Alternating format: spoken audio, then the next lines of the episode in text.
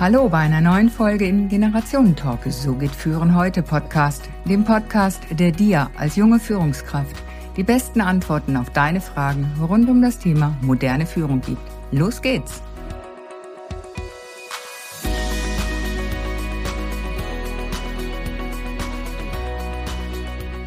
Schon vor rund 100 Jahren fragte Kurt Tucholsky, wie sprechen Menschen mit Menschen?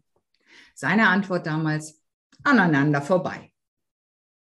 Mein Gast sagt heute, it's all about communication. Doch im Vergleich zu früher ist Kommunikation in unserer globalen Welt noch anspruchsvoller geworden.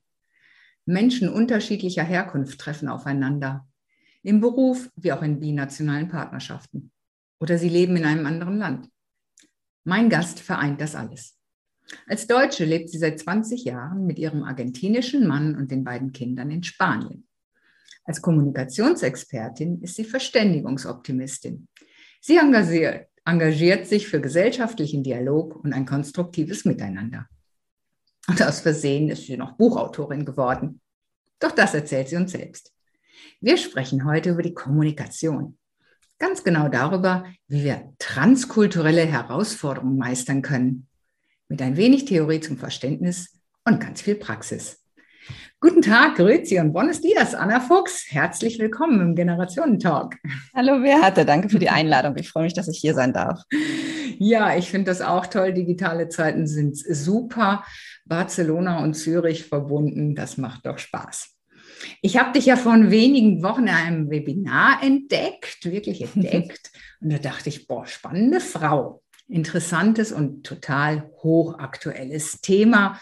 Und da ist mir das selber erstmal noch bewusst geworden, hey, das betrifft mich ja auch. Ja, also du hast so richtig ins Bewusstsein gekommen. Und verrat uns doch einfach noch ein wenig über dich. Du beschäftigst dich ja seit 20 Jahren mit Kommunikation. Was motiviert dich dazu? Hm, also Kommunikation ist ja tatsächlich alles. Ne? Dieser Satz, it's all about communication. Kommunikation bildet ab, was wir glauben, unsere Werte. Kommunikation macht unsere Beziehungen, bildet sie ab und Kommunikation schafft Realität. Also die Frage wäre eher, warum nicht? Ne? Es ist für mich so logisch, dass man sich mit Kommunikation beschäftigen sollte. Ja. Ansonsten habe ich ne, ganz zufällig auch in Hamburg damals studiert. Ich bin Hamburgerin und war dann am Lehrstuhl von Professor Schulz von Thun, bei dem ich, ich habe zu seinen Theorien schon mein Abi geschrieben und habe mir den angeguckt und habe ihn damals so für mich oder seine, seine Theorien damals für mich entdeckt mhm. und dann auch schon im Studium mich eben auf die Hamburger Kommunikationspsychologie nach Professor Schulz von Thun mhm. spezialisiert und dann konnte ich halt am Fachbereich Beratung und Training schon mein Studium machen.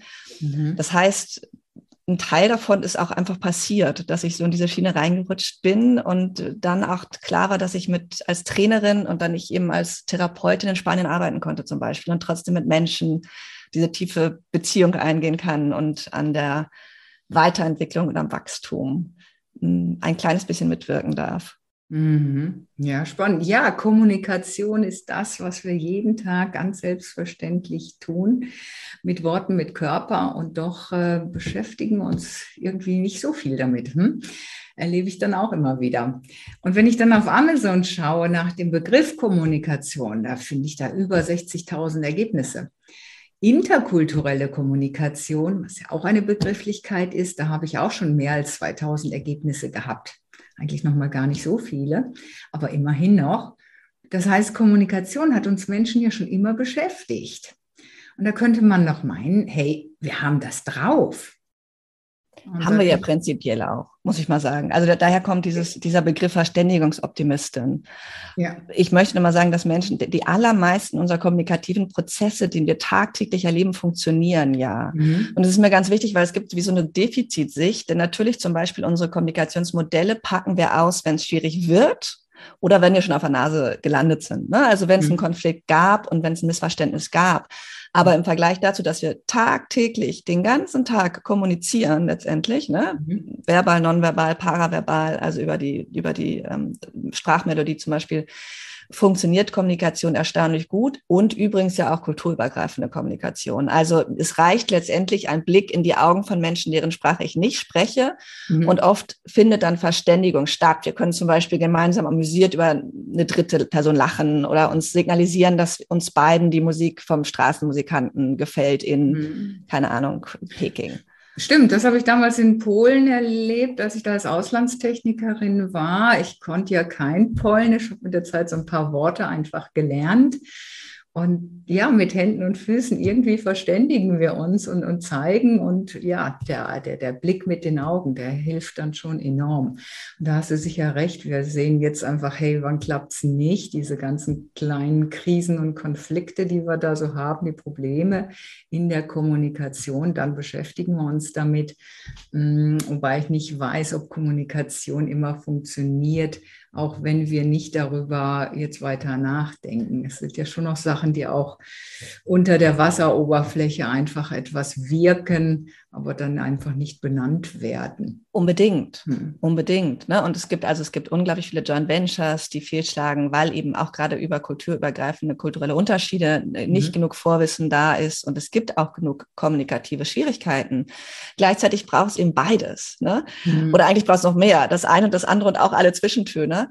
Also sehr, sehr oft funktioniert Kommunikation. Es hat viel damit zu tun, dass Menschen die Gruppen brauchen. Wir sind wirklich darauf, wir sind darauf spezialisiert, andere Menschen zu verstehen. Wir zeigen mhm. unsere Gefühle, Entschuldigung, wir zeigen unsere Gefühle äh, ganz anders als Tiere. Wir erröten zum Beispiel als eine der, es gibt keine andere Tierart, die errötet, um Scham zu zeigen. Mhm. Unsere Augen sind so gemacht, dass wir tatsächlich auch mit dem Weißen im Auge zeigen, in welche Richtung wir gucken. Wir können Menschen auffordernd angucken. Wir können beschämt wegblicken.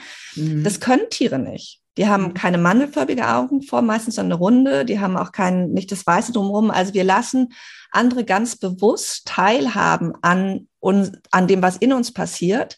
Und das ist eben ein Teil davon, dass wir, weil wir auf die Gruppe angewiesen waren, wirklich zu kommunikativen Experten geworden sind. Das bedeutet natürlich nicht, dass es keine Missverständnisse gibt, dass es keine Konflikte gibt. Die erleben wir alle ja auch tagtäglich. Es bedeutet, bedeutet nur, dass wir mhm. beides sehen sollten. Mhm. Ja, das stimmt. Da hast du recht. Der Mensch ist ja leider so gepolt, immer schnell das Negative zu sehen, das, was nicht funktioniert und da den Fokus drauf zu legen, statt das zu sehen, hey, da funktioniert's und das äh, klappt alles schon. Und das ist sicher der größere Anteil. Und gleich wollen wir ja unseren Zuhörern ein bisschen helfen, in diesen schwierigeren Momenten der Kommunikation da besser klarzukommen. Und das Schulz von Thun Modell hast du ja schon angesprochen, ist ja relativ gut bekannt. Aber für die, die es noch nicht kennen, magst du es ganz kurz mal erläutern, damit sie wissen, wovon wir sprechen. Ja, ich muss erstmal sagen, es gibt sechs Modelle aus der äh, kommunikationspsychologischen Schule von Schulz von Thun. In der mhm. Schweiz arbeite ich viel. Ich bin am äh, Institut für Kommunikation und Führung in Luzern und an der Kaleidos Fachhochschule in, in ähm, Zürich. Und ich glaube, in der Schweiz, was ich mitgekriegt habe, ist das Kommunikationsquadrat besonders bekannt. Das berühmte vier mhm. Ohren und vier Schnäbel Modell ist auch eins. Ja. Das ist das erste von Friedemann Schulz von Thun. Und der geht ja davon aus, dass wir, oder, oder er schlägt vor, und das ist natürlich ein analytisches Modell, dass wir Kommunikation in vier verschiedenen Ebenen auseinander basteln können. Und das heißt, dass wir immer, wenn wir kommunizieren, auf allen vier Ebenen gleichzeitig kommunizieren. Es gibt immer eine Sachinformation, die wir senden. Gerade mhm. erkläre ich etwas über ein Modell. Das ist die Information, Zahlen, Daten, Fakten. Das ist oft das, was die Leute denken, wie Kommunikation funktioniert. Aber es gibt eben noch drei andere Ebenen, die ganz relevant sind. Mhm. Die zweite Ebene ist die Appellebene.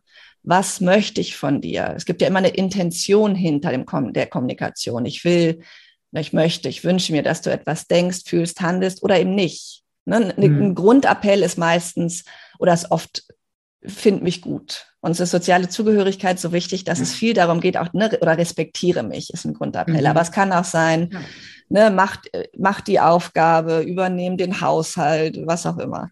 Räum der Zimmer auf. genau, genau, das wäre halt ein klassisch ausgesprochener Appell. Aber auch wenn ich sage, hm, ist ja ganz schön unordentlich hier, dann mhm. ist der Appell natürlich auch da drin, höchstwahrscheinlich, tu ja. was dagegen. Ne? Das ist dann, das wäre dann der indirekt mitschwingende Appell. Und trotzdem ist er gesagt. Und gerade wenn beide Menschen aus dem gleichen kulturellen Kontext kommen, dann werden sie den auch verstehen. Und Kultur wäre hier auch Familienkultur übrigens. Deine Kinder werden wissen, mhm. was du mit dem Satz meinst. Ne? Mhm. Dann gibt es noch eine Selbstkundgabe in der Kommunikation. Wenn immer ich kommuniziere, gebe ich ganz viel über mich selbst preis, wie ich mich mhm. fühle, aber auch wer ich bin. Da spielt auch viel nonverbale Signale. Also ich werde in Spanien ganz automatisch als Deutsche erkannt, beziehungsweise als Französin manchmal wegen meines R. das, das, ich kann es halt nicht rollen. Ähm, aber es, ne, es geht sofort, es ist klar, ich bin eine Frau oder ich werde als, als weiblicher Mensch äh, normalerweise eingeordnet. Mhm. Ich bin blond mit so ein bisschen weißen Strichen dazwischen. Aber es kommt ganz viel, was die Leute sehen und dann aber auch, was sie über mich selbst wahrnehmen und was ich von mir selbst preisgebe. Mhm. Wir versuchen das oft ein bisschen ähm, zu verdecken und gleichzeitig können wir ganz viel nicht verdecken. Ne? Ist die gerade glücklich? Wie ist die? Ist die eher energetisch? Ist die sympathisch? Was ist das eigentlich für eine? Ja, die ganze Ausstrahlung einfach, die wir durch unseren Körper genau. äh, transportieren. Mhm. Situativ, aber auch wie bist du, ne? deine mhm. Persönlichkeit. Mhm. Und die letzte Ebene ist die, wo das Kavum oft liegt, also die, die Kraft ist die Beziehungsebene. Mhm. Und die setzt sich aus zwei Faktoren zusammen. Der Du-Botschaft, so bist du, Mhm. Und so stehen wir zueinander. Also wenn ich sage, dieser Schreibtisch ist ja ganz schön unordentlich, mhm. dann schwingt da meine Beziehungsdefinition mit, ich darf was über deinen Schreibtisch sagen. Das würde mhm. ich wahrscheinlich zu meiner Führungskraft oder zu der Führungskraft meiner Führungskraft nicht sagen. Ne? Also und kommt glaube ich nicht so genau, weil da ja mitschwingt, du bist unordentlich, mhm. Hm, vielleicht. Mhm. Könnte auf jeden Fall verstanden werden, deswegen würdest du vielleicht etwas irritiert reagieren und auch mhm. ich darf das kommentieren slash kritisieren. Auch darauf würdest du vielleicht reagieren. Das heißt, wir haben die ja, Idee, dass ich erlaube mir, mich damit eigentlich so ein bisschen über dich zu stellen. Ne? Genau. Und das mhm, ist, das ist das, wo die Menschen ein riesen Beziehungsohr haben und eigentlich die ganze Zeit auch prüfen, wie redet der oder die mit mir? Mhm. Und es geht genau um, um dieses drüber hinstellen. Ne? Mhm. Sieht der oder die mich, gehöre ich dazu? Es geht viel um Zugehörigkeit, die wird hier ja, ausgehandelt. Das Bedürfnis von uns Menschen, ne? genau. die Zugehörigkeit. Und das dann ja gerne auf Augenhöhe.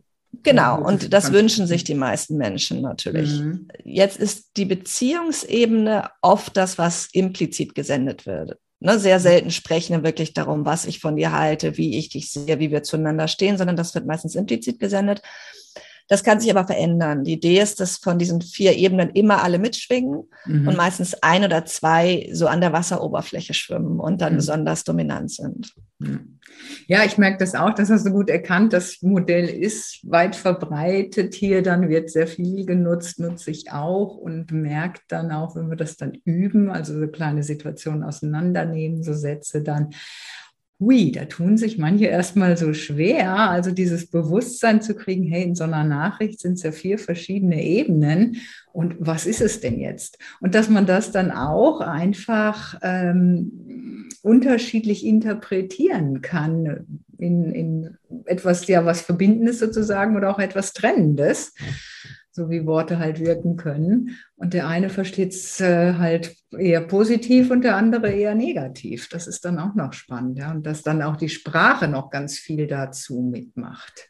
Genau, also dass die vier Ebenen, die ich sende und senden möchte, muss man jetzt sagen, dass natürlich auch Vorbewusstes dabei oder Unbewusstes, ne, dass mhm. er sich senden und senden möchte, mhm. ist natürlich nicht unbedingt, sind die nicht unbedingt die vier Nachrichten, die beim anderen ankommen.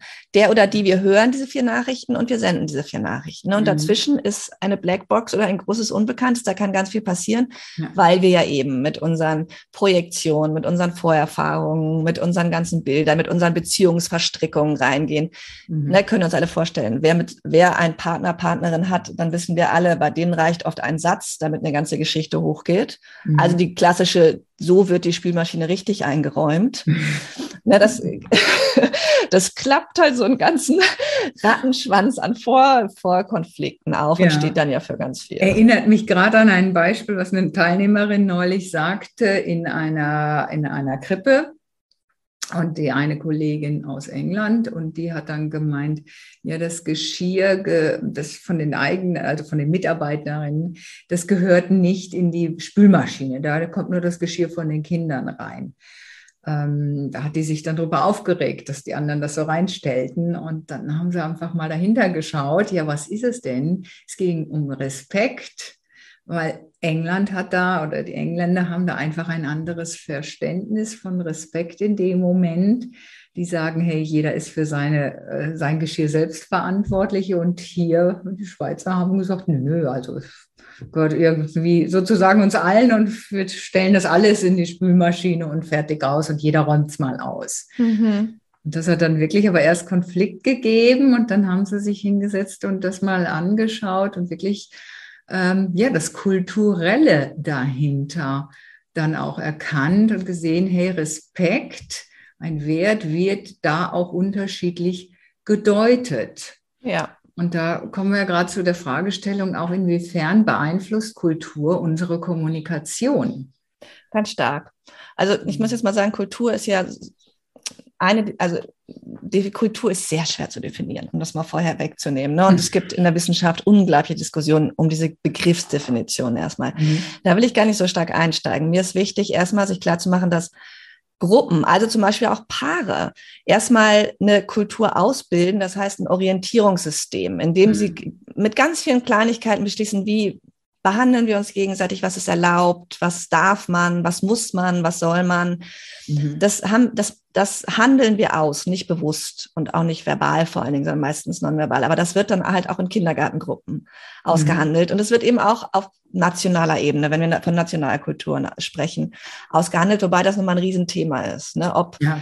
die Deutschen, das ist genau der, das was ich versucht habe, in meinem Buch runterzubrechen auf gut mhm. verständlich, was da gerade in der Wissenschaft diskutiert wird, ne, was es eigentlich bedeutet, ob wir wirklich von den Deutschen, den Spaniern, den Schweizern sprechen können.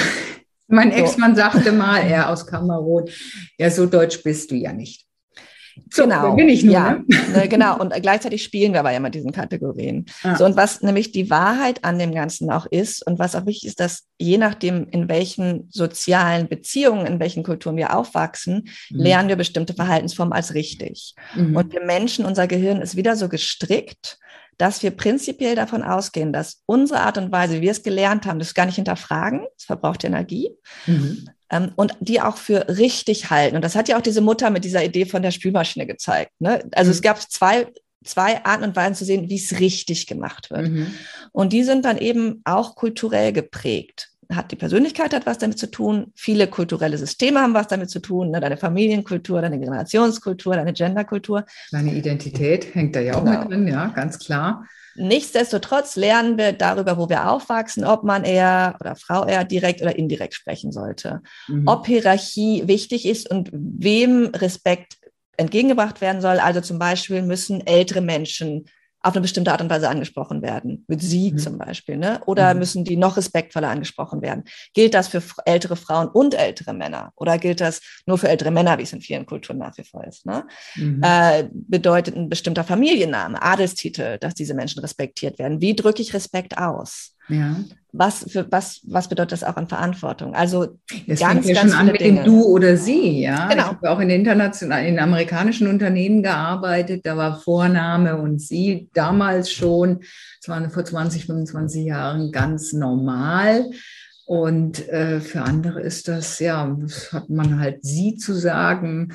Und ich finde dieses Du einfach viel näher, gerade wenn ich mit Menschen arbeite im Training, Coaching ähm, als dass sie, aber das ist für mich halt kein Ausdruck ähm, oder Mang Ausdruck von man mangelndem Respekt in dem Moment, wenn ich du sage, sondern Respekt drückt sich da für mich einfach wieder anders aus. Genau, ist halt die Frage. Ne? Und in anderen Kulturen werden ja tatsächlich auch unterschiedliche Respektpersonen nochmal unterschiedlich angesprochen. Also mhm. der Onkel mütterlicherseits wird anders angesprochen als der Onkel väterlicherseits ja. und so weiter und so fort. In Spanien ist es zum Beispiel so, dass wir uns duzen hier normalerweise. Also es gibt eine große Duzkultur, trotzdem gibt es eine sehr große Power Distance. Das heißt, die Machtdistanz ist sehr groß und das verwirrt Menschen, die aus Nationalkulturen kommen oder auch aus Firmenkulturen. Aber es gibt ja oft einen Move, mal einen Schritt zurückgehen, es gibt ja oft einen Move innerhalb einer Organisation mhm. aus den Niederlanden nach Spanien oder aus Deutschland nach Spanien. Und gerade für Menschen, die eher an flachere Hierarchien gewöhnt sind mhm. oder vor allen Dingen an ein flacheres Hierarchieverständnis, also nicht unbedingt die Struktur, sondern dass ich zum Beispiel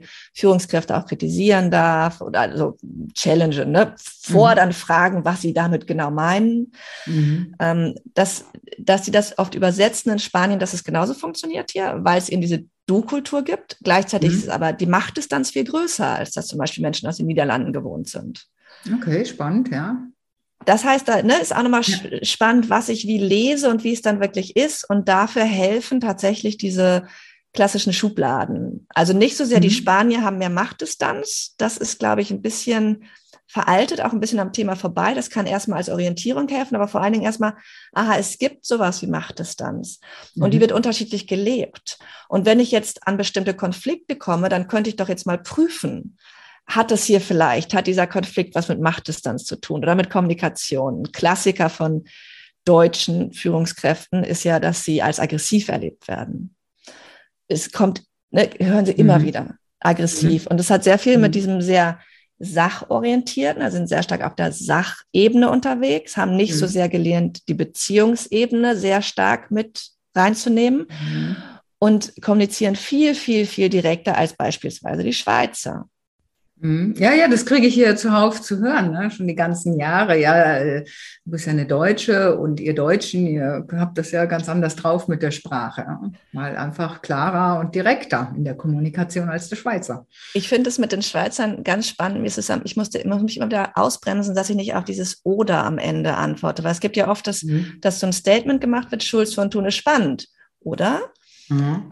Und es ist in meinem Verständnis von Kommunikation eine Aufforderung zum Antworten.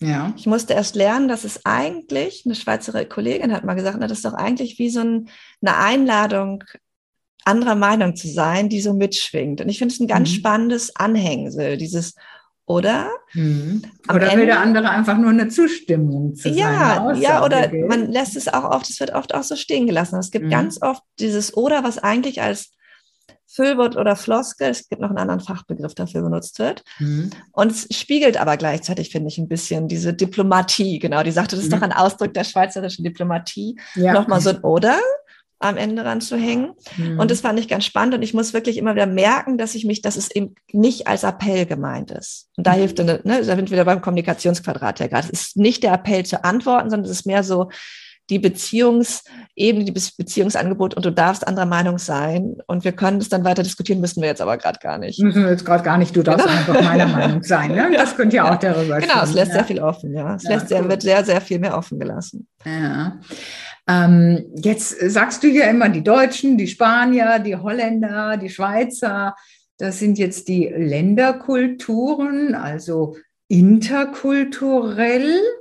Aber dein Buch heißt transkulturell. Was ist mit diesen Begrifflichkeiten? Magst du uns die einfach ja, mal genau. erklären? Genau. Also da sind wir bei diesem Begriffsdiskussion. Ne? In unserem Feld gibt es viele Leute, die sehr viel Komplexes dazu geschrieben haben. Ich habe versucht, ja wirklich diese ganze Komplexität runterzubrechen auf die Anwendung. Ich bin Praktikerin und mir ist sehr wichtig, dass, dass es irgendwie lebenspraktisch, greifbar, machbar ist. Also nicht so sehr ähm, auch wenn es um Führungskräfte geht, ja, ne, was machen Sie denn jetzt damit? Genau, ne? so, das, Nehme das, daraus mit. Gestern genau. Abend Cashflow spielen. Ich war nicht nur spielen, sondern hey, was nehme ich aus dem Spiel mit? Weil Kinder lernen ja auch durch Spielen. Ne? Genau. Und wir Erwachsene also. tun, lernen eben ja auch. Und wir lernen aber vor allen Dingen meine Erfahrung auch, und das sagen ja auch viele andere, in der Anwendung, ne? Ja. Erfahrungsorientiertes Lernen. Hat ja Konfuzius auch schon gesagt. Also ich würde mich jetzt gar nicht so sehr an den Begrifflichkeiten aufhängen. Mhm. Und eine Art und Weise, Kultur zu verstehen, ist aber eben diese klassische Metapher von Eisbergen. Mhm. Das ist die klassische interkulturelle Sicht, nenne ich das in meinem Buch. Und das ist halt wirklich diese Idee, diese Eisbergmetapher stammt aus der Zeit des Kalten Krieges, mhm. in der Kulturen letztendlich als in sich abgeschlossen erlebt werden, meistens Nationalkulturen die Spanier, die Deutschen mhm. oder auch die Frauen, die Männer oder auch die ITler, die Sozialarbeitenden. Also ne, Mhm. Wir sehen eine Gruppe als nach außen abgeschlossen, diesen mhm. Eisberg mhm. in, nach innen homogen. Mhm. Und da ist, und was spannend ist ja auch, was passiert eigentlich, wenn zwei Eisberge sich treffen. Entweder die, ganz schön kalt. Ja, es gibt diesen Clash der Kulturen. Vielleicht geht einer unter, die donnern zusammen, es geht irgendwas kaputt, die gehen unter. Mhm. Oder die docken so ein bisschen an und schwimmen dann voneinander unbeeinflusst weiter im Eismeer. Mhm. Und das ist natürlich sehr kurz gedacht. Also meine Kinder haben einen argentinischen Vater, eine deutsche Mutter, wachsen in Spanien auf, sprechen Katalanisch. Wir sprechen drei Sprachen. Auf welchen Eisberg setze ich die? Das betrifft in Deutschland 25 Prozent der Bevölkerung, die einen sogenannten Migrationshintergrund haben. Und selbst da mhm. ist es ja komplexer. Meine Familie kommt zum Teil aus Gebieten, die heute in Polen liegen, Gebieten, die heute in Russland liegen. Also so, ne? Der mhm. Eisberg reicht nicht. Mhm. Gleichzeitig und es gibt neue Theorien, da komme ich gleich zu. Gleichzeitig ist aber schon das hilfreich zu wissen, dass es eben kulturelle Unterschiede gibt und dass die Spanier tendenziell manchmal indirekter kommunizieren. Mhm. Also dieses Rauszoomende, der Professor Bolton spricht davon, wie bei Google Earth, so rauszuzoomen und sich Kulturen von sehr weit oben anzugucken, mit mhm. der Gefahr dann zu stereotypisieren. Mhm. Das hat schon auch was Positives. Dann brauchen wir aber den zweiten Kulturbegriff dazu. Und das ist in meinen Worten, das äh, ist ein Begriff, der in, in deutschsprachigen Raum von Professor Welsch eingeführt wurde, Wolfgang Welsch, das Transkulturelle. Und Transkulturelle versteht Kultur als Prozess. Mhm. Das, das, wird jetzt schwammiger, das wird jetzt komplexer, das wird jetzt mhm. schwieriger zu greifen. Wir haben keine Eisberge mehr, sondern wir haben jetzt sowas wie eine Flusslandschaft. Mhm. wo Kulturen ineinander übergehen, wenn wir zusammen kommunizieren oder wenn du in Zürich lebst, mit deinem Ex-Mann, ne, dann, dann, dann handelst du da ja auch, habt ihr in eurer Beziehung eine Drittkultur ausgehandelt, Kulturen verändern sich stetig. Corona hat unsere Kulturen jetzt verändert. Ne? Meine mhm. Tochter hat letztens gesagt, als ich einen Freund nach langer Zeit wieder gesehen habe, hat gesagt, Mama, der hat dich geküsst. Ich gesagt, ja, in Spanien küsst man eigentlich zur Begrüßung. Das kannte sie nicht mehr, weil sie eben jetzt, ne, die ist ja noch mhm. klein, das hatte sie nicht mehr erinnert dass das genau. hier die übliche Begrüßung war, weil wir das natürlich wegen Corona dann auch aufgehört hatten. Mhm. Also unsere Großeltern sind auch mit ganz anderen Werten und Normen aufgewachsen. Das heißt, Kultur ist immer im Fluss. Und Transkulturalität versteht Kultur somit vielleicht als Flusslandschaft oder auch als Wolken, die so ineinander übergehen, sich wieder mhm. trennen. Versteht Kultur so als Prozess. Mhm. Auch das ist zu kurz gedacht, muss ich nochmal ganz kurz nachlegen. Also das heißt zu kurz, auch das ist eine Teilwahrheit. Wenn ich nur sehe, dass Kulturen im Fluss sind, dass sich alles verändert, ne, dass in Deutschland, wir hatten schon immer Migrationsprozesse, wir hatten schon immer Austausch, mhm. dann fehlt mir die Orientierung. Und deswegen glaube ich, dass wir eben beides brauchen. Wir brauchen diese Schubladendenken, Mhm. Und da müssen wir uns aber klar machen, dass wir dann eben ganz stark rauszoomen und in Schubladen unterwegs sind. Ja. Und dann sage ich immer, ne, da müssen wir von diesem ganz weit oben wirklich das Flugzeug auf den Boden bringen, die Tür aufmachen, die Treppe runtergehen, uns auf den Boden stellen und den anderen begegnen und zwar wirklich begegnen. Einen zweiten, dritten, vierten Blick riskieren und merken, was sie noch sind, außer Schweizer, Kameruner, Frauen, ITler, sondern dass sie ganz viel sind. Und das ist dann eben diese diesen Kulturalisierungsschleier zu entfernen und dann auch den Blick auf die Person zu wagen. Mhm. Ja, da haben wir jetzt ja in der Schweiz die ganzen Italiener, die irgendwann mal gekommen sind, um hier zu arbeiten, Geld zu verdienen, um ihre Familien zu versorgen. Dann haben wir die neue Generation von denen, die sind dann in der Schweiz geboren aber in diesen italienischen Wurzeln aufgewachsen, daheim und da draußen, aber dann in der Schweizer Kultur.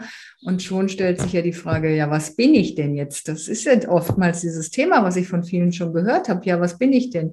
Ich bin nicht so richtig Schweizer und ich bin nicht so richtig Italiener. Ich habe von beiden was ja. in mir ich bin mehr heimisch, wäre dann erstmal vielleicht ein. Ne? Das habe ich gerade mal von der Kollegin übernommen, von Dunja. Mehr heimisch. Das okay. mehr heimisch sein. Ne? Es, gibt dieses, es gibt ja dieses Leben zwischen zwei Kulturen, aber das ist mhm. für viele Menschen kein Leben zwischen zwei Kulturen, sondern ich lebe mit verschiedenen Kulturen. Das tue ich ja, ja, auch. Ich bin aus Deutschland weggezogen, seit ich 20 bin. Immer wieder mit einem Bein auch in Deutschland geblieben, aber ich lebe auch in Spanien, seit ich 20 mhm. bin. Und das heißt, das ist jetzt die Hälfte meines Lebens im sehr internationalen Freundes- und äh, Kolleginnenkreis. Mhm. Und ich verstehe mich auch als mehrheimisch und ich frage mich auch manchmal, also ich habe das auch, ich bin nicht mehr so deutsch. Ich rede mit Händen und Füßen. Mein Deutsch hat viel mehr auch so ein Singsang drin. Ich kann, ich finde es furchtbar, dass ich mit meinen deutschen Freunden jetzt planen soll, wann wir uns im August sehen. Ich meine, wir sind jetzt gerade im Juni, ne? Also ja. diese, diese Planung im Voraus habe ich mir abtrainiert. Ich bin sehr spontan geworden. Mhm. Ähm, also das, das ist aber, finde ich, ein gutes Beispiel für dieses, es gibt beides. Die eine Realität ist, dass wir eben transkulturell, dass unsere Gesellschaften transkulturell sind. Die andere Realität, die wir auch sind, ist aber, dass sich immer mehr Menschen auch auf dieses Nationale zurückziehen und das ja auch ganz stark identitätsbildend für Menschen sind. Mhm. Ist. Ne? Also gerade Coaches sagen ja, das ist mein italienischer Anteil, das ist mein deutscher Anteil, da bist du nicht mehr deutsch.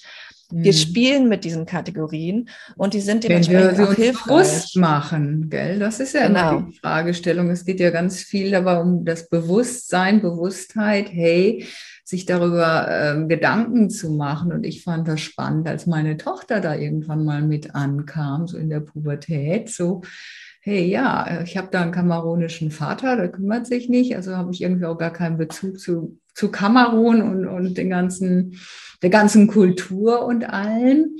Und ja, wer bin ich denn? So diese Fragestellung. Ja, ja aller Precht, wer bin ich und wenn ja, wie viele? Ja, genau. Und das dann kann man das ja schon dann sagen. Ja, und ich jetzt noch 20 Jahre in der Schweiz oder meine Tochter lebt jetzt ja in England. Auch wieder eine ganz andere Kultur, ein ganz anderes Verständnis. Und sie dann manchmal sagt so, ah, wie, wie geht das noch im Deutschen? Ne? Also, da weiß sie das, den deutschen Wortschatz gar nicht mehr. Weil genau, das ist eine besondere Herausforderung für Cross-Cultural Kids. Also Kinder, die mit verschiedenen Nationalkulturen aufwachsen, mhm. für die ist es eine besondere Herausforderung, rauszufinden, wer sie sind. Das ist ja für jeden jungen Menschen eine Herausforderung, aber für die ist es besonders. Und äh, klassisch sprechen wir auch von Third Culture Kids. Das sind, mhm. ähm, das ist ein Begriff aus den 70ern und der richtete sich aber vor allen Dingen damals an Kinder, die so von Regierungspersonal, von Missionaren auch, von Kolonialverwalter innen, wahrscheinlich eher ja. Kolonialverwaltern ähm, und Militärpersonell irgendwie geprägt wurde, die oft alle zwei, drei Jahre einen Move gemacht haben. Ja. Also auch auf den Kontinent gewechselt haben. Das erlebe ich auch. Ich arbeite viel mit solchen Familien. Das sind dann heutzutage oft Manager, ne? die alle zwei Hotelmanager oder auch in den großen Firmen, die alle zwei, drei Jahre, vier, oft vertraglich festgelegten Move machen mhm, dürfen. Ja müssen. Was interessant sein kann und was, was toll ist. Herausforderung für die Kids. Genau, und für die Kinder bedeutet das eine ganz besondere Herausforderung. Es ist auch sehr bereichernd natürlich, aber das ist natürlich nochmal einen viel schwierigeren Prozess rauszufinden, wer bin ich eigentlich und wie mhm. verhalte ich mich sozial richtig? Denn darum geht es uns Menschen viel. Wir, mhm. wir screenen sehr genau, wie muss ich mich hier sozial verhalten, um in der Gruppe angenommen zu werden. Mhm. Spannend, spannend. Ja, also viele Begrifflichkeiten, die manche vielleicht noch gar nicht gehört haben und sich auch noch gar nicht mit der auseinandergesetzt haben. Ja, da muss ich mal, darf ich da ganz kurz nachschieben? Ja. Also diese gratis Third Culture Kids. Cross-Cultural Kids wäre also ein Überbegriff, das bedeutet halt Kinder, ne? zum Beispiel deine Kinder oder auch meine Kinder, die mit kultureller Vielfalt aufwachsen. Das tun ja mhm. heutzutage sehr viele. Mhm. Aber natürlich wird es einen Unterschied machen, wenn du nochmal umgezogen wärst, als du vier warst und deine Tochter mit nach Tokio genommen hättest. Mhm. Und dann nochmal zwei Jahre später nach Santiago de Chile. Ne? Mhm. Also, und dann nochmal nach London dann erleben sie natürlich noch mehr gegenläufige kulturelle Normen und Werte oft. Also in einem Land sollen sie direkt kommunizieren, im anderen Land sind sie zu direkt, da dürfen sie lächeln, im anderen Land sollen sie bitte sich den Mund zudecken, wenn sie lächeln. Die müssen noch mal viel stärker herausfinden, wer sie sind.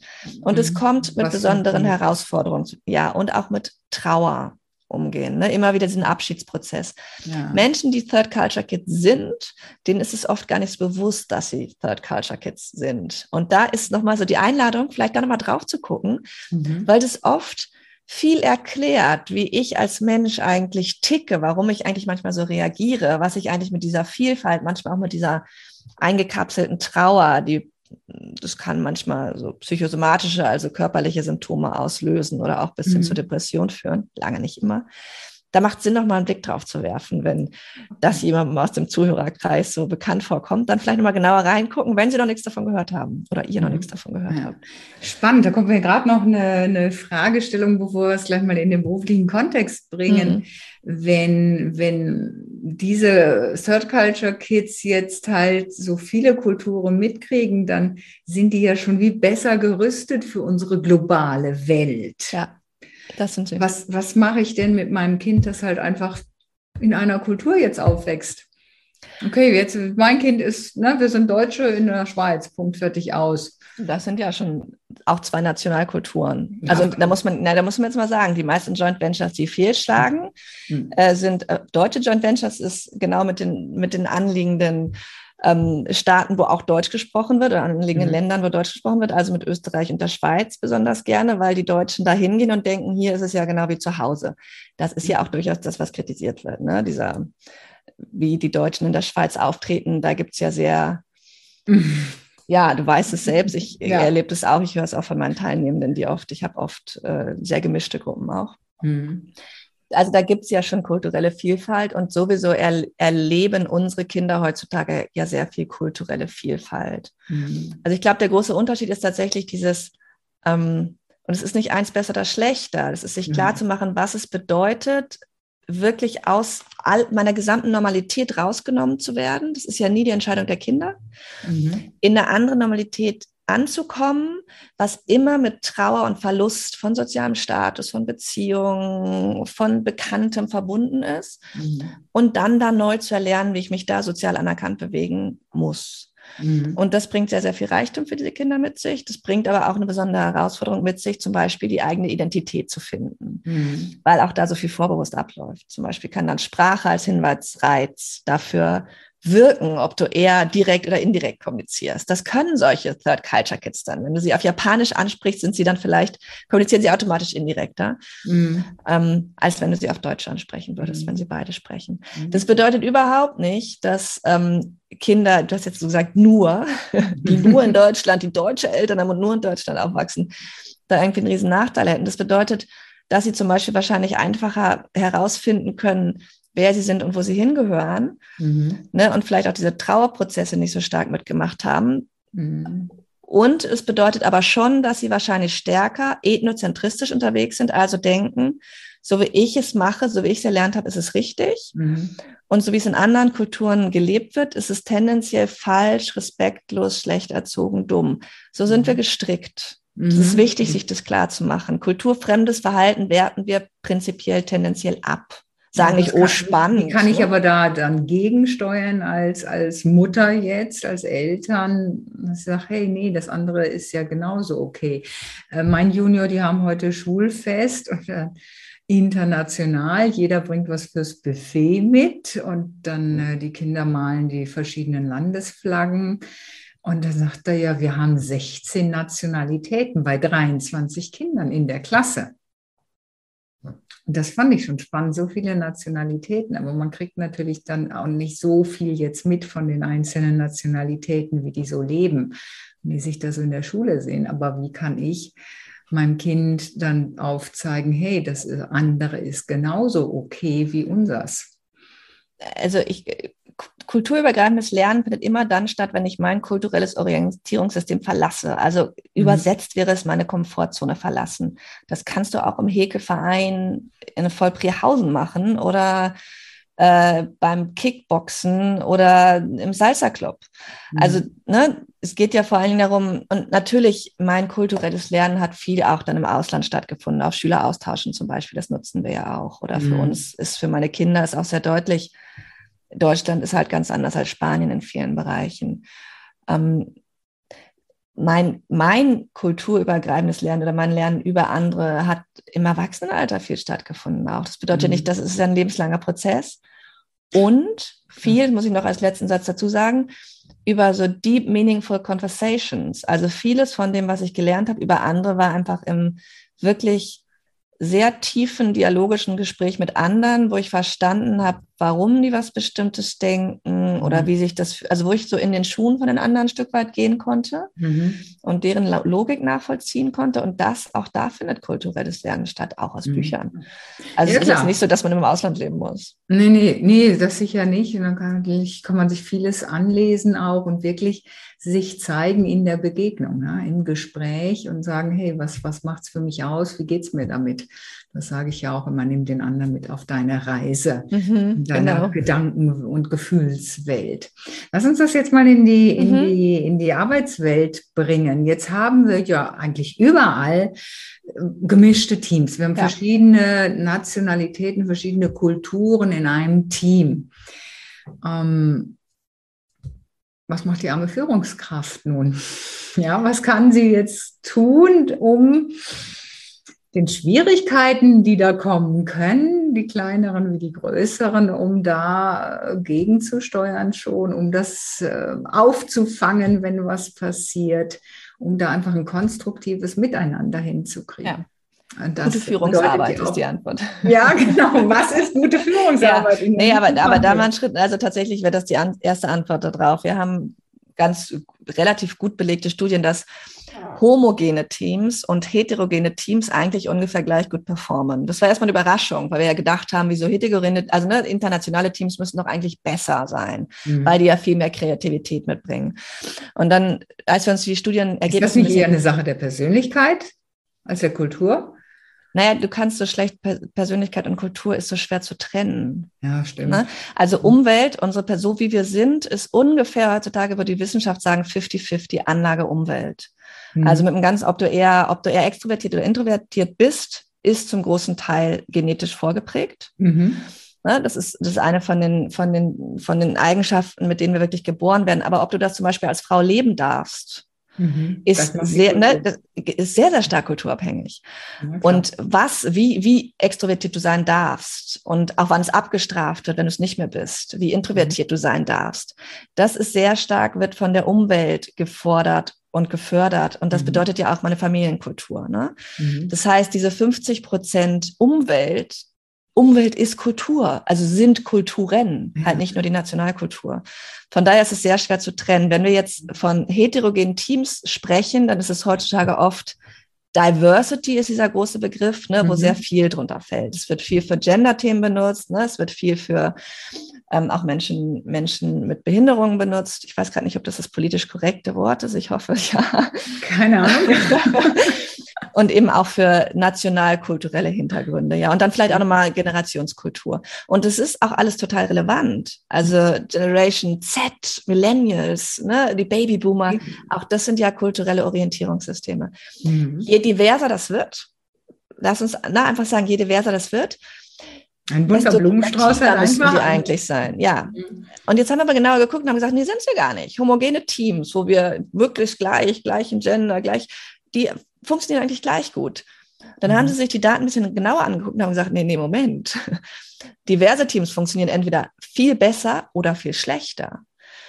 Deswegen ist der Mittelwert der gleiche, ne? aber wenn sie gut geführt werden, dann sind diverse Teams deutlich kreativer, weil die einfach ganz verschiedene Blickpunkte, Perspektiven mitbringen. Mhm. Wenn sie schlecht geführt werden, dann ist die Performance schlechter, weil es auch mehr Konfliktpotenzial gibt aufgrund dieser Unterschiede, mhm. weil auch mehr ausgehandelt werden muss, weil mehr explizit angesprochen werden muss, um zu klären, wie machen wir es denn hier, weil mehr Arbeit da reingesteckt werden muss, eine eigene Teamkultur zu bilden. Mhm. Und es ist nicht immer explizit, muss ich nochmal sagen. Es geht nicht mhm. nur sehr um, was sind hier unsere Regeln, die werden implizit oft ausgehandelt zum Teil, aber es geht um das berühmte Teambuilding. Teambuilding mhm. findet ja statt, um eine Teamkultur zu bilden. Ne? Ja klar, Team- und Wertekultur. Das ist genau. die Basis, der, ja. der, Kern von, von jeder Gemeinschaft. Ne? Ja. Das ist ganz wichtig, das da zu auszuhandeln, zu gucken, was verstehen wir denn? Denn die, die, die Verhaltensebene nachher ist ja nur Ausdruck meiner Haltung. Und die, das Verhalten ähm, kann ja auch nochmal unterschiedlich sein, um sich halt ein Bedürfnis, einen Wert zu erfüllen. Ja, das heißt, die Beziehungsebene wird jetzt deutlich wichtiger. Mhm. Und es ist zum Beispiel für deutsche Führungskräfte oft auch eine Herausforderung, weil die genau das, die lernen sehr, sehr stark, möglichst stark sich auf der Sachebene zu bewegen, mhm. möglichst sachlich zu sein, Kritik sachlich zu äußern, Kritik auch anzunehmen, konstruktives Feedback anzunehmen. Das wird sehr stark erwartet. Mhm. Und das wird in anderen Nationalkulturen, auch Firmenkulturen, natürlich ist auch hier anders, ob man aus einem großen Automobilkonzern kommt oder im Kindergarten arbeitet. Das ist oft, auch das sind unterschiedliche Kulturen. Ja. Ne? Ähm, und trotzdem ist es so, dass dann hier es ganz große Unterschiede gibt und dann wird es deutlich, deutlich wichtiger, ganz bewusst auch die Beziehungsebene mit anzugucken und zu gucken, was ist, bedeutet das für mein Gegenüber eigentlich, wenn ich ein konstruktives Feedback gebe. In vielen Nationalkulturen, in vielen Sprachen ist die Logik vom konstruktiven Feedback nicht wirklich logisch, weil Menschen Aufgabe und Person gar nicht so stark trennen. Mhm. Wenn ich kritisiert werde, nehme ich das auch mit. Na, dann denke ja. ich, ach, jetzt hat jemand gesagt, ja, keine Ahnung, der Vortrag war nicht so gut, das ist ja, ach, das ist ja blöd. Aber ich fühle mich prinzipiell nicht als Person kritisiert. Das bedeutet in meiner Übersetzung nicht, du bist blöd, sondern das, was du hier geleistet hast, war nicht optimal. Genau. Das ist aber ein Lernprozess, der wird in Deutschland sehr früh angeregt. Mhm. In, in Spanien ist es anders. Hier wird Kritik an einer, an einer Arbeit oft als Kritik an der Person verstanden. Das schwingt dann mit, die Du-Botschaft, du bist nicht okay. Mhm. Dann muss ich ganz anders mit Kritik einsteigen. Dann geht es vielmehr um Sugarcoating, heißt es im Englischen, ne? um, das, um das so nett zu verpacken, was, was dann auf der anderen Seite auch wieder so komisch ankommt. Ja, und da haben wir, da haben wir dann klassische kommunikative Unterschiede, um die sollten Führungskräfte vielleicht wissen, aber vor allen Dingen auch nachspüren können. Und das bedeutet sehr stark, dass sie bei sich selbst anfangen müssen. Ja, alles fängt einfach bei uns selbst an. Ja. Das ähm, erlebe ich natürlich auch dass ich gerade in diesen Ausbildungen, die ich da mache, äh, gebe, dass die Menschen sich schwer tun, sich selbst zu erkunden. dann auch sagen, boah, so genau habe ich mich ja noch nie angeschaut, was denn da auch alles so hintersteckt, sprich unter dem Eisberg. Ich sage auch mal, der Rucksack, den wir alle so mit uns rumschleppen, ja, was hat uns geprägt, welche Situationen, welche Erlebnisse.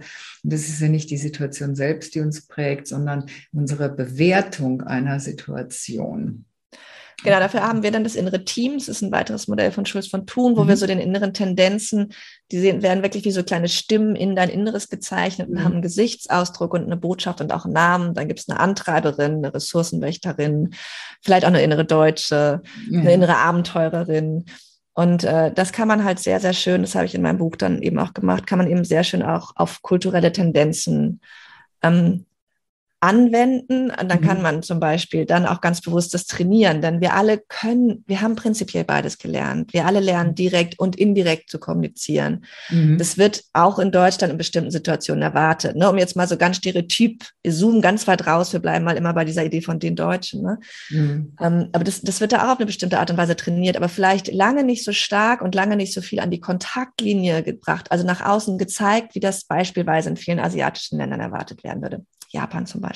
Mhm. Das heißt, da kann ich dann ganz bewusst sagen, okay, vielleicht bringe ich mal meinen inneren Klartextsprecher, Klartextsprecherin, vielleicht bremse ich die mal ganz bewusst aus, vielleicht bitte ich mal diese andere innere Tendenz nach vorne, ne, die Beziehung schonende, durch die Blume Sprecherin, mhm. Frau implizit, äh, die mhm. trainiere ich auch ein bisschen. Dann kann ich damit wirklich spielen und das ja. ist was, was ich im Coaching als sehr hilfreich erlebe. Mhm. Und auch sonst habe ich das innere Team, ist so eins meiner Lieblingsmodelle tatsächlich. Ja, das habe ist ich toll, so, gell? ich auch das Wertequadrat finde ich einfach sehr, sehr hilfreich. Ja, genau. Und das war halt auch so, ein, so eine Idee von mir zu sagen, okay, wie können diese Modelle, die wir haben, eigentlich wirklich mhm. im kulturübergreifenden Kontext angewendet werden, weil die so schön die Brücke schlagen. Die kommen aus Arbeit mit Menschen, die sind mhm. dafür gemacht, Menschen zu verstehen. Ja. Und jetzt, wie kann, wie kann ich damit immer so Brücken schlagen zwischen diesen beiden Konzepten zum Beispiel? Kultur eher als interkulturell in der klassischen Sichtweise, Eisberge in sich abgeschlossene Kugeln mhm. oder Kultur eher transkulturell, ne, als Fluss im Fluss, in Bewegung, im Aushandlungsprozess. Und das, daraus könnte man zum Beispiel ein schönes Wertequadrat natürlich machen. Beides kann übertrieben werden. Wobei, wir müssten jetzt das Modell wahrscheinlich erklären, ne? Ja, wahrscheinlich schon. es wird ein wenig komplex. Am schönsten ist gar nicht so Aber komplex. Es wäre noch schön, ein Bild dazu zu haben. Wie würdest du jetzt, jetzt ganz kurz einem Zehnjährigen ja. erklären, damit es für alle klar ist? Ne? Schulz von Thun geht davon aus, dass jeder Wert, jede menschliche, also Wert ist eine menschliche Qualität, eine Tugend, ist ein positiv besetzter Begriff, mhm. wie zum Beispiel Sparsamkeit übertrieben mhm. werden kann. Geil, und wenn die Sparsamkeit, genau, geil, kommt dann daraus, ja genau. Das heißt, wir haben oben ein Quadrat, da würde Sparsamkeit drinstehen und darunter ist noch ein Rechteck, da steht dann Geiz drin, weil es dann ent, mhm. entwertet wurde, zu viel des Guten ist. Mhm, genau. Und das heißt, das im Extrem ist halt dann irgendwann ungesund. Genau. Das, das heißt, die Sparsamkeit müsste ergänzt werden mit der Schwestertugend. Der Schwestertugend. Ähm, ähm, wenn ich gerne Großzügigkeit. Gebe, Großzügigkeit, ne? genau. genau. Also Großzügigkeit wäre jetzt, würde oben auf der Linie, würden sich zwei Rechtecke gegenüberstehen. Sparsamkeit, Großzügigkeit. Genau. Aber auch die Großzügigkeit kann übertrieben werden. Das mhm. fällt dann ab, das wäre dann das Rechteck drunter, in Verschwendung. Genau. Und dieses Modell bietet sehr viel Spielraum. Wir haben einerseits die Idee, dass jeder Wert zu viel werden kann, mhm. abfällt dann dass mhm. aber auch in jedem abgefallenen Wert prinzipiell eine Tugend drin steckt. Ist ja nur ein zu viel des Guten. Und es ist auch ja. gar nicht klar, wer beschließt das. Ne? Wer, wer, das mhm. ist nicht objektiv, was Nein, das, das ist einfach wieder eine ganz subjektive Einschätzung, genau. wo ich für mich einfach mal draufschauen kann, okay, ist es denn in dem Maß, wie ich es lebe, eigentlich noch gesund für mich? Bin ich damit noch in meiner, genau. in meinem Wohlbefinden, in meiner Balance? Und, dann und wir haben Entwicklungsrichtungen. Das mhm. Gegensteuern wäre über die Entwicklungsrichtungen. Also wer geizig ist, hätte die Entwicklungsrichtung, das ist die Diagonale oben hin mhm. zum, zur Großzügigkeit und wer verschwenderisch ist, hätte die Entwicklungsrichtung in die andere Richtung zur Sparsamkeit. Und das lässt sich jetzt sehr spannend darauf Kultur übertragen, auf kulturelle Unterschiede übertragen. Denn was wir alle im Konflikt kennen, ne, wenn du mal an den letzten Konflikt mit einer Freundin, Partnerin, Führungskraft, Kollegin denkst, wir sonnen uns ja normalerweise im Wert. Ich, ich mhm. bin sparsam, du bist verschwenderisch. Nein, ich, äh, ich, ich, bin, ich, bin spar ich bin großzügig, du bist geizig. Ne? Mhm. Und das haben wir in der Kultur halt auch. Ich selbst sehe mich immer, ich bin direkt. Mhm. Ihr seid verlogen und das ist ein klassischer mhm. Vorwurf ne, an die Asiaten mit ihrem äh, Saving Face, mit diesem Gefühle nicht so stark zeigen. Ihr seid nicht zu lesen, ist hinterhältig. Nein, wir sind beziehungsschonend. Ihr seid grob direkt äh, beziehungsverletzend. Mhm. Und dann, da kann man halt gut zeigen, diese Entwicklungsrichtungen, wo wir was von anderen Kulturen lernen können, aber auch die kulturellen Vorwurfsrichtungen, die Diffamierungsrichtungen. Alle Asiaten sind so, alle Deutschen sind aggressive, äh, breitfüßige, drauf rumtrampler. ne? Ja. und, und sich aber auch klar machen, wir haben beide beides. Ja. Es gibt immer zu viel des Guten. Das ist auch gar nicht objektiv, mhm. sondern subjektiv. Also das Modell gibt nochmal sehr, sehr, sehr viel Spielraum, um kulturelle Unterschiede mhm. anzuschauen und auch zu versöhnen. Ja, ja, stimmt. Darum geht es ja letzten Endes, dass wir diese Dualitäten sind es dann in dem Moment ja auch, diese Extreme einfach in eine Balance bringen, dass beides da sein darf. Und immer die Fragestellung ist, okay, in was hilft mir in welcher Situation?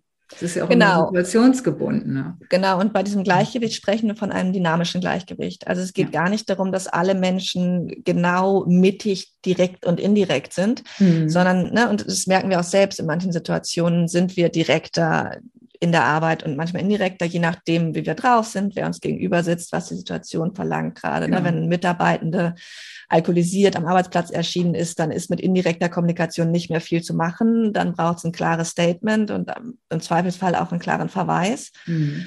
Ja, dann wird ja auch der Betriebsrat eingeschaltet und alles, was dazugehört. Ja, genau. Ähm, also wir haben prinzipiell beides und es geht nicht darum, sich immer in der goldenen Mitte zu bewegen, mhm. sondern vielleicht sogar auch mal die Extreme auszuleben. Das ja. ist auch, das ist halt ein Bewusstsein schaffendes Modell. Es geht mehr darum zu sehen, wo bin ich, wo ist vielleicht auch die Gefahr, dass ich abrutschen kann, mhm. wo habe ich eine Entwicklungsrichtung, wo kann ich von anderen lernen und auch wo haben wir als Kultur als Gruppe Entwicklungsrichtung, wo kann kulturelles Lernen stattfinden? Ja, ja das sage ich ja auch immer, diese ganzen Modelle, die es gibt, Wertemodelle, Persönlichkeitsmodelle, Kommunikationsmodelle, nehmen Sie nicht als, boah, das ist jetzt die Gültigkeit und wenn ich da vielleicht noch einen Test gemacht habe, dann ist das jetzt so, so bin ich, sondern nimm so Modelle immer als, als äh, Spiegelfläche, um dich selbst anzuschauen, dich zu reflektieren, zu sagen, okay, ja, wo bin ich denn da jetzt so ungefähr unterwegs? Wann?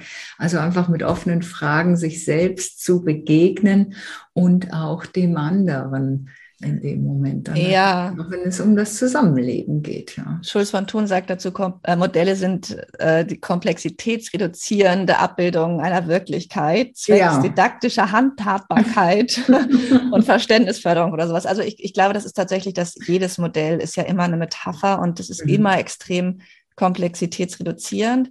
Aber so verstehen Menschen nun mal. Ne? Und ich finde, mhm. das ist wirklich das, was meine Schule, also die Hamburger Kommunikationspsychologie, was Schulz von Thun so besonders macht, ist, dass der so grafische Modelle hat, die sind, die sehen schön aus, die haben Farben, die machen es, die brechen es oft sehr, sehr gut runter. Und der spricht ja auch noch so einfach. Unsere Bücher lassen sich wahnsinnig einfach lesen. Mhm. Mein Buch kann man auch so weglesen. Und gleichzeitig tiefen die unglaublich. Und es ist ganz viel drin. Und ich höre das jetzt auch von meinem Buch, dass manche Leute so sagen, oh, das haben sie total gerne mal auf dem Sofa so weggelesen, so geschmökert. Und meine Kolleginnen sagen, wie, das kann man nicht schmökern, das ist total tief hier, die halbe Seite, ich habe überall gelbe Anstreichungen, das ist total viel drin. Klar, weil die dann ja. die Verbindungen auch machen können. Mhm.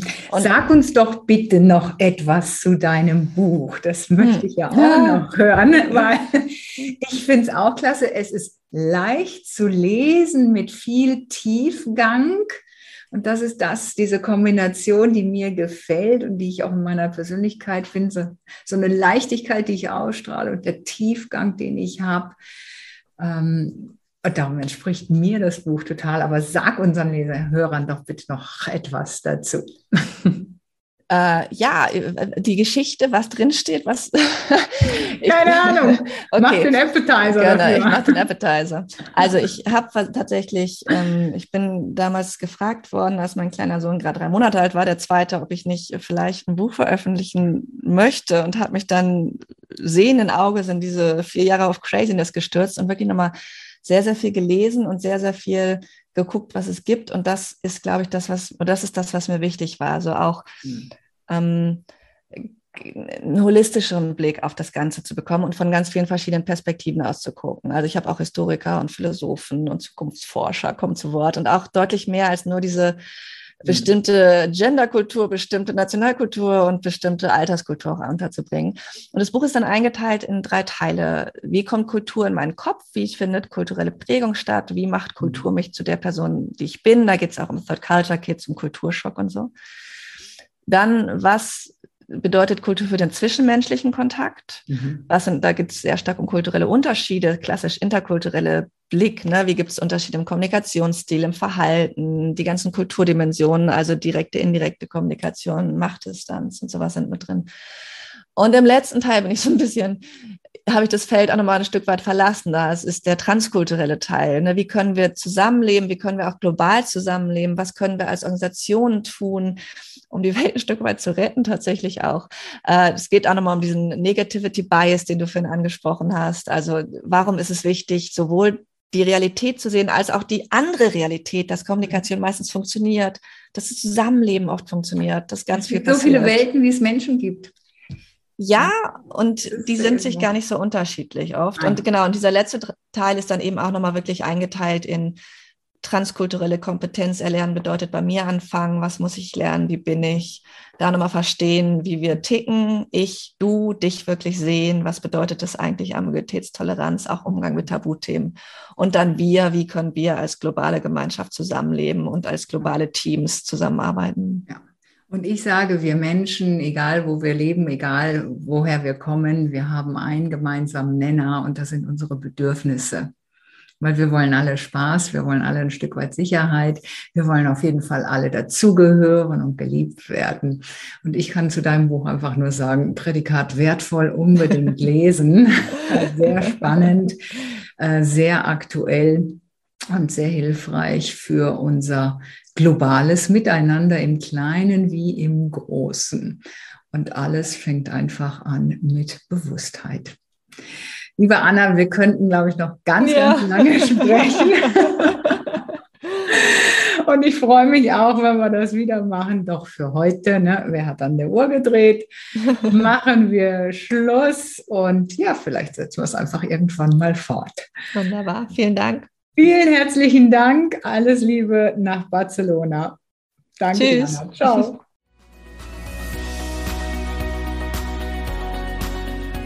Damit sind wir mit dem heutigen Talk am Ende angekommen. Danke, dass du wieder mit dabei warst. Und damit du auch das nächste Mal wieder die besten Tipps bekommst, bewerte bitte noch den Podcast. Am besten mit einem Klick auf Proven Expert. Den Link findest du in den Show Notes. Bis zum nächsten Talk.